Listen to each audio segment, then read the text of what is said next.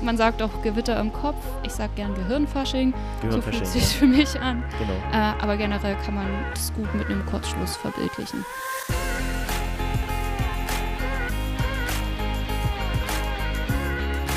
Weil Vielfalt fetzt. Der Podcast zum Thema Inklusion.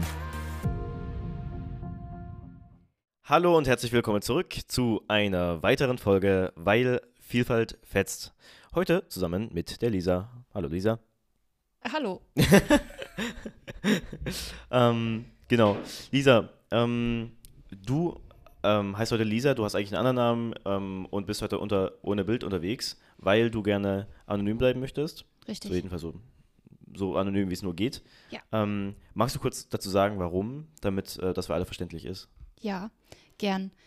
Meine Krankheit hat auch Auswirkungen auf den Arbeitsalltag und für den Fall, dass es ein potenziell zukünftiger Arbeitgeber hört, dass er nicht abgeschreckt ist, möchte ich nicht ähm, öffentlich reden, also möchte ich gern anonym bleiben. Genau. Ja, das ist ja nichts, nichts Neues. Wir hatten ja schon einige ähm, Gäste, die jetzt, was heißt einige, ein paar, ähm, die anonym blieben oder bleiben wollten, aus ähnlichen Gründen. Weil das ist schade, ne? weil das ist ja im Grunde das, was wir eigentlich ähm, Ja. ändern wollen. Aber genau, wir sind ja noch im Prozess und da müssen wir der Welt noch ein bisschen Zeit geben. Aber kein Problem. Ähm, du hast jetzt gerade schon gesagt, das hängt auch mit Arbeit zusammen. Möchtest du ganz kurz sagen, was du ähm, arbeitest oder wo du arbeitest oder so? Also nicht wo, aber du weißt, was ich meine. Ja, sehr gern. Ja. Ich arbeite als Referentin für Sozialpolitik bei einer Interessenvertretung für Menschen mit Behinderung. Okay, okay. Gut, gut einstudiert. ähm, was heißt Referentin? Heißt, Ja, man hat so Aufgaben wie Stellungnahmen schreiben, Öffentlichkeitsarbeit, Lobbyarbeit, also mit Mhm. Politikern reden, äh, auch Veranstaltungsorganisation teilweise, also je nachdem, wie intensiv man Referent ist oder Referentin. und wie intensiv bist du? Okay. Ähm, genau, wir sitzen heute hier zusammen, weil wir über, so habe ich das verstanden, Epilepsie reden. Ein bisschen über dein Leben mit Epilepsie. Ja. Genau. Und äh, auch dieses Mal habe ich wieder eine gute Anekdote, über die ich einsteigen kann. Und zwar äh, begab es sich aber zu der Zeit, dass ich in meiner Schule, ähm, meiner ersten, wo ich war, ähm, so mit 12, 13, 14, hatte ich einen Freund, der dann auch bei sich zu Hause mal einen Anfall hatte. Ich weiß nicht ganz, wer das beschrieben hatte, aber er war im Whirlpool und dann, dann hat er ähm, genau irgendwelche körperlichen Probleme. Das kannst du dann vielleicht noch besser, besser einordnen als ich. Und, und dann kam der, das weiß ich jetzt nicht mehr ganz genau, am nächsten Tag oder in, der nächsten Zeit dann irgendwann ähm, mit ähm, kurz rasierten Haaren in die Schule und so haben wir das dann eigentlich auch erst mitbekommen. Ähm, und sofern ich das richtig in Erinnerung habe, lag das daran, dass er da noch ein MRT gemacht hat oder sowas oder aus irgendeinem Grund die Haare eben ähm, ähm, kurz rasiert werden mussten. Und das war mein erster Kontakt mit Epilepsie. Und sehr interessant. Ansonsten den Kontakt, den jeder hat wahrscheinlich, oder fast jeder, der mal einen Film oder irgendein Videospiel gesehen hat, ist, dass da ja manchmal solche kleinen Warnungen vorher sind, so hier flackerndes Licht und dies und das und jenes, genau. So, das sind, würde ich sagen, die normalen, die üblichen Berührungspunkte oder die häufigsten, die, die ein Mensch so hat. Aber jetzt erstmal die Frage, äh, inwiefern ist das, was ich jetzt erzählt habe, totaler Quatsch? Wo, ähm, wo habe ich schon Sachen erzählt, die ungefähr so hinhauen? Kannst du das kurz einordnen? Ja, gern. Also erstmal habe ich beim Stichwort Whirlpool direkt Angst bekommen, weil einen epileptischen Anfall in Wasser zu haben, egal ob es nun ein Pool, ein Whirlpool oder ein See ist, ist natürlich immer ein bisschen gefährlich, Hm. weil man die Kontrolle über den Körper nicht hat und deswegen gibt es bei Epileptikern tatsächlich viele Ertrinkungstode. Aber anscheinend hatte dein Freund das ja gut im Griff. Das mit den rasierten Haaren verstehe ich nicht so ganz.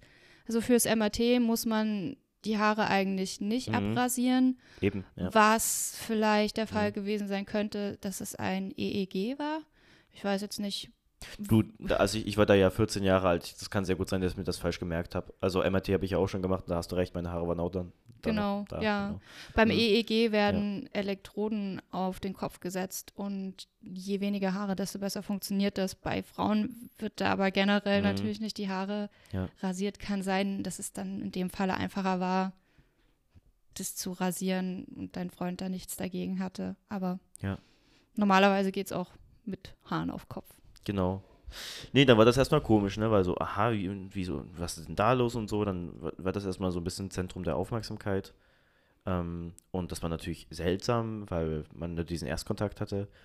Aber du hast jetzt schon gesagt, also Ertrinkungstode, das heißt, was passiert, wenn man Anfälle, man sagt ja Anfälle dann, ne, die Mhm. man hat, da ähm, soll ich mir das vorstellen wie ein Krampf oder, oder was, was genau passiert denn da mit dem Körper? Ist das einfach zu sagen oder das ist total unterschiedlich? Das ist gar nicht einfach zu sagen, weil es Mhm. total unterschiedlich ist. Ja. Also es gibt da wirklich eine ganze Bandbreite an Anfällen. Also genau, Anfälle ist das richtige Wort. Krampfanfälle kann man auch sagen. Manche sind dann einfach nur für ein paar Sekunden weg und wissen danach nicht mehr, dass sie einfach weg waren. Also das Mhm. nennt man dann Absencen. Mm, Andere haben diese bekannten großen Anfälle, was man sich unter einem epileptischen Anfall vorstellt. Also Bewusstseinsverlust, der ganze Körper krampft mehrere Minuten lang Mhm. und derjenige hat danach auch keine Erinnerung daran. Das ist im Wasser sehr, sehr gefährlich Ja. und auch an Land relativ gefährlich, weil der Körper in der Zeit nicht atmen kann. Die Muskeln verkrampfen ja und so auch die Lunge. Aber generell ist es an Land ähm, trotzdem kein Problem, diesen Anfall zu haben, nur eben im Wasser. Zurück zu deiner Frage, ich bin jetzt ein bisschen abgeschwiffen. Mhm. Mm, Die epileptischen Anfälle sehen einfach alle total verschieden aus. Es gibt eine unglaubliche Bandbreite an Mhm. Epilepsien und ähm, da sieht einer nicht wie der andere aus. Ich, Aber du sagst Aussehen, ähm, du hast das jetzt gesagt, dass es bei manchen so ist, dass die einfach nur kurz weg sind, hast du gesagt. mhm. Ähm, also man muss es auch nicht unbedingt bemerken. Sagen wir jetzt mal, jemand sitzt in der Bahn und hat so einen Anfall, so einen, lei- ich sage jetzt mal leichten oder dass er kurz weg ist. Ähm, ist es, ist es meistens oder immer so, dass die Muskeln verkrampfen? Das heißt, man sieht das dann richtig, wenn die, wenn die Person dann irgendwie verkrampft oder so die Muskeln anspannt oder sich unnatürlich bewegt, sage ich mal so? Oder Nee, es muss nicht immer der Fall Ja, sein. ja. Genau, es kann Mhm. auch vollkommen unauffällig sein Mhm. und man sieht es demjenigen nicht an. Okay, spannend, krass. So, das ist also, klingt erstmal insofern einschränkend, als dass du wahrscheinlich immer damit rechnen musst, hey, ich könnte jetzt einen Anfall haben. Das heißt, wenn ich jetzt, oder wenn du jetzt auf dem Fahrrad fährst, wenn du, äh, oder im Auto, wenn du schwimmen bist und sowas, musst du dir überlegen, okay, was passiert, wenn ich jetzt einen Anfall hätte? Kann, passt jemand auf mich auf und na, bin ich in Sicherheit? Ist das, ist das so ein Thema? Oder? Ja, man entwickelt da mit der Zeit so eine Art Resistenz oder mm, ein gutes Einschätzungsvermögen. Okay, heute geht es mir gut, heute kann ich Fahrrad fahren oder heute geht es mir nicht gut, ich sollte heute nicht Fahrrad fahren. So zumindest meine Umgehensweise damit. Schwimmen gehe ich auch nicht allein. Also gut, wenn es in einem Schwimmbad ist, wo es einen Schwimmmeister gibt, dann Ja. habe ich damit auch kein Problem. Aber in Seen gehe ich generell nicht allein schwimmen Mhm. das sind so einfach ein paar Vorkehrungen, die man treffen kann oder muss sogar, Ja. Damit es ein bisschen sicherer gestaltet ist. Aber man kann natürlich nicht für alle Fälle Vorkehrungen treffen. Ja, also an der Stelle kurz die, äh, der Hinweis, generell ist es keine gute Idee, alleine irgendwo schwimmen zu gehen oder sowas. Ja klar, Genau, auf jeden Fall. Ne, passt, passt auf, was ihr macht, bleibt sicher. Aber okay, interessant, dass du, das, das fand ich jetzt aber komisch, dass du hast gerade gesagt, du merkst das ein bisschen, wenn du dafür ähm, anfälliger bist, so ein bisschen, wenn du so, so ein bisschen wie guter Tag, schlechter Tag, so heute wäre so ein Anfalltag und morgen nicht. Oder äh, äh, habe ich das falsch verstanden? Nee, hast du vollkommen richtig verstanden. Ich mache das auch manchmal einfach an Dingen fest, wie, okay, ich habe heute Nacht richtig schlecht oder richtig wenig geschlafen. Es kann sein, dass ich heute ein paar mehr Probleme habe. So Schlafmangel ist so ein Trigger für epileptische Anfälle Mhm, schlechthin, mhm. auch selbst wenn man keine Epilepsie hat. Ja. Mm, Und ansonsten habe ich manchmal früh schon sogenannte Auren, da gehen wir vielleicht später noch drauf ein Ja. oder jetzt, die mir dann früh schon sagen, okay, heute ist kein guter Tag, um Fahrrad zu fahren. Ja, genau. Also ich würde an der Stelle direkt mal ein bisschen mehr in diese, dieses Krankheitsbild reingehen, na, so viel wie wir halt können, ähm, dass es erstens verständlich bleibt und du zweitens das auch gut wiedergeben kannst. Ähm, okay, Epilepsie ist eine, habe ich mir sagen lassen, eine Nervenkrankheit. Ja. Okay. Das heißt, es ist irgendwas im Gehirn? Richtig, genau. Okay. okay. Mhm. Es gibt unterschiedliche Auslöser dafür, wahnsinnig viele von ähm, einfach genetischer Veranlagung auch bis hin zu Mhm. Hirntraumata, woraus dann Narbengewebe im Gehirn entsteht Ja. oder Gehirnentzündung, mm, eine Gehirnerschütterung vielleicht auch, das weiß ich gar nicht. Also es gibt manchmal Mhm. auch einfach Narbengewebe, was da entdeckt wird im MRT, wo man gar nicht sagen kann, wo kommt das her? Das war bei mir der Fall. Ja. Und ähm, was war deine andere Frage? Nee. Nervenkrankheit, genau. Aha. Ja, es ist wie ein Kurzschluss im Gehirn. Aha. mhm, So kann genau. man sich das vorstellen. Das habe ich ja schon mal ein bisschen so gehört. Nicht so, aber ähm, bezüglich zu vernarbten Gewebe im Gehirn, also Gewebe, ähm, Nerven, Bahnsträngen, was auch immer, das kenne ich nämlich auch äh, vom Thema MS. Ja. Ähm, na, also Lara, ich glaube Episode, also Nummer 6 war das quasi, äh, Person Nummer 6, genau. ähm, blende ich jetzt auch kurz nochmal ein, es steht auch in den Shownotes. Ähm, da war das auch schon mal so ein Thema. Spannend. Das heißt, ähm, das ist prinzipiell was, was im Kopf und was du jetzt vorhin mal gesagt hast, was total interessant ist, ist, dass es sowohl vererbt werden kann, als auch im Leben äh, durch gewisse ja, Vernarbung, also Verletzungen, sage ich mal so, im Gehirn, Ja. auch begünstigt werden kann. Und jetzt erstmal die Frage, gibt es Menschen, wo sowas einmalig ist, die einmal einen Anfall haben wegen einem bestimmten Trigger? Ja, Ja? das nennt man dann aber nicht zwangsweise schon Epilepsie. Aha. Also grundsätzlich kann man sagen, dass jeder Mensch die Veranlagung hat, Epilepsie zu bekommen. Oder jeder Mensch, bei jedem Mensch besteht die Möglichkeit, dass er Epilepsie bekommt. Ja. Bei einem einmaligen Anfall sagt man, spricht man nicht gleich von Epilepsie. Normalerweise müssen das mindestens zwei Anfälle im Abstand von mindestens 24 Stunden sein. Oh, wow. Oder nach einem Anfall muss eine besondere epileptische Aktivität im Gehirn festgestellt werden können durch ein EEG, damit man es als Epilepsie diagnostizieren kann. Es gibt aber auch äh, epileptische Anfälle, zum Beispiel bei Kindern, wenn sie Fieberkrämpfe haben Mhm. oder bei massivem Schlafmangel, bei Drogenentzug. Also es muss dann nicht gleich in eine Epilepsie übergehen. Da muss man unterscheiden zwischen epileptischer Anfall und Epilepsie. Okay. Das heißt, um das mal ein bisschen zu verbildlichen, wir haben unser Gehirn, das hat ganz viele Stromleitungen und Ja. so ein Kurzschluss kann passieren, wenn man ähm, das Gehirn in gewisser Weise stimuliert, also irgendwie ein gewisser Überlastet Knopf drückt, vielleicht. genau belastet, ja. Ja. Ähm, und wenn man zum Beispiel wenig Sch- Schlaf hatte, dann ist das Gehirn schon vorbelastet und reagiert wahrscheinlich auf Reize empfindlicher oder so, nehme ich an. Ja, so Hm. Das, der Art. also das, das, das, das jetzt physikalisch äh, in- diesem, in diesem äh, Strombild auszudrücken, ist jetzt wahrscheinlich ein bisschen schwieriger. ja. Aber okay, spannend. Und, und dann stelle ich mir das so vor wie so eine kleine Ex Explosion so an im, im, Gehirn, so eine, eine Strom, ein Kurzschluss, naja, ist ja sowas ähnliches. Ne? Es ist mal Ja. kurz zu viel, Ja, dann genau. funktioniert das ganze Es System entlädt nicht. Ne? sich und Genau, es entlädt sich. Hm. danach ist wieder gut. Kurzes Es Gewitter. ist zu, genau, man sagt auch Gewitter im Kopf oftmals. So, Ja, hm. ich sag gern Gehirnfasching. So fühlt Gehirnfasching, sich ja. für mich an. Genau. Äh, aber generell kann man das gut mit einem Kurzschluss Ja, verbildlichen. und deswegen fängt halt dein Körper an, na, weil das, der ist ja mit dem Gehirn verbunden, Nervensystem und sowas, ähm, ähm, fängt dann an, wahrscheinlich nicht nur der Körper, ne, sondern auch der Geist, sage ich mal, so ein bisschen, ähm, wie sagt man, sagt man Spastiken oder so, wenn man, wenn man so, Krämpfe, ne, einfach nur Krämpfe und sowas, ne? Krämpfe, ja. Genau. Mhm. Okay, ja, sorry, mit dem ganzen Wording, da, mit der gut. ganzen Wortfindung muss ich da reinkommen. Aber genau, deswegen hat man dann wahrscheinlich auch diese unkontrollierten ähm, Krämpfe und sowas, weil, weil der Körper einfach sagt, hier, du musst jetzt das entspannen, ob, also das gehören wir nicht, obwohl das eigentlich gar nicht ähm, ne, sein soll so. Und, und gleichzeitig wahrscheinlich auch im, im Geist, du hast jetzt gesagt, man verliert manchmal oder häufiger das Bewusstsein, das kommt total auf die Person an. Das kommt Ähm, auf die Epilepsie drauf an, genau. genau. Es kommt nicht mal nur auf die Person drauf an. Also Ja. Es gibt Personen, die haben sowohl Anfälle ohne als auch mit Bewusstseinsverlust. Ja. Zum Beispiel bei mir ist das der Fall. Hm. Ich habe eine ganze Bandbreite. Es gibt aber auch Personen, die haben einmal aller fünf Jahre einen großen generalisierten Anfall mit Bewusstseinsverlust und ansonsten dazwischen nichts. Generalisierter Anfall? Genau, man spricht von fokalen und generalisierten Anfällen, so Mhm. als ganz grundlegende Einteilung. Fokal ist, dass es wirklich in einem Bereich, in einem kleinen Bereich des Gehirns sich abspielt, dieser Kurzschluss, und generalisiert ist, wenn es das ganze Gehirn betrifft. Ah. Und das kann man dann auch äh, gut erkennen an der Form der Anfälle. Also wenn zum Beispiel nur die Arme betroffen sind, ähm, in meinem Fall, vielleicht kann ich das verbildlichen, Ja. Zuckt, wenn ich fokale Anfälle habe, mein äh, linker Arm und mein Kopf zuckt in, nach links, also Mhm. nach links hinten. Und dadurch wurde dann festgestellt, dass der Auslöser meiner Epilepsie in der rechten Gehirnhälfte liegt.